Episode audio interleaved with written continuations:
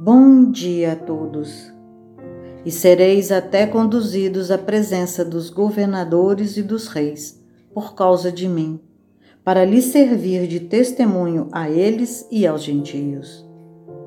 Pregando uma doutrina de paz e de igualdade, de amor, de fraternidade e de perdão, entre homens que cultuavam a guerra, o ódio, a vingança e os rígidos preconceitos sociais os discípulos levantariam contra si a perseguição de todos os espíritos que se compraziam na ignorância ou que usufruíam proveitos dela. A história nos conta que as predições de Jesus se realizaram. Ainda hoje as perseguições não cessaram. Onde quer que se erga uma voz concitando os homens à prática do Evangelho em toda a sua pureza e simplicidade, é certo aí ocorrerem muitos para abafá-la. É o que tem acontecido com o Espiritismo.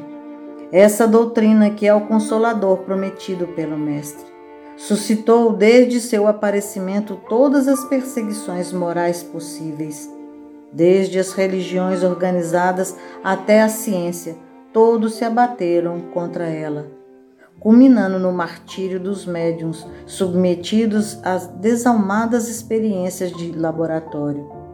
Todavia, se cai um discípulo, levanta-se outro, e os trabalhadores da grande causa prosseguem dando testemunho. Mesmo traído, caluniado e perseguido, Jesus nos tolerou com serenidade e amor. Ser tolerante, portanto, não é nos contagiar com o erro ou mantermos-nos indiferentes ao mal. Porém, compreendermos cada criatura na posição em que se encontra e buscarmos auxiliá-la dentro de nossas possibilidades. Embora muitos de nós entendam coragem como intrepidez, ousadia, bravura, o cristão sabe que a verdadeira coragem é a da exemplificação do bem e do amor em qualquer circunstâncias.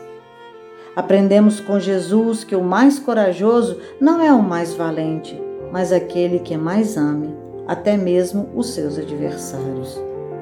Coragem é firmeza, energia frente aos problemas que nos desafiam. E como os maiores problemas para o cristão se encontram sempre no campo do espírito, tenhamos sempre a coragem de enfrentar as dificuldades do caminho, com vistas à nossa melhoria e edificação espiritual. Coragem, sim, para entender os que não nos compreendem, orar pelos que nos perseguem, bendizer aos que nos maldizem e amar em espírito e verdade os irmãos que se dizem nossos inimigos. Coragem exemplificar a honestidade quando ninguém nos vigia. Defender o irmão ausente quando vítima de injúria. Praticar a caridade quando o mundo nos conclama ao comodismo. Trabalhar quando as forças se façam diminuídas. O espírita, com o conhecimento da imortalidade da alma, da lei de causa e efeito e da infinita misericórdia de Deus, é alguém capaz de demonstrar coragem frente aos embates da vida. Busquemos o verdadeiro sentido da vida física aqui na Terra e jamais nos faltará a coragem de vivê-la com amor, trabalho e desprendimento, estudo e edificação para que o reino de Deus se estabeleça entre os homens e a humanidade se encaminhe para o plano de regeneração a que nos destinamos. Então, até lá.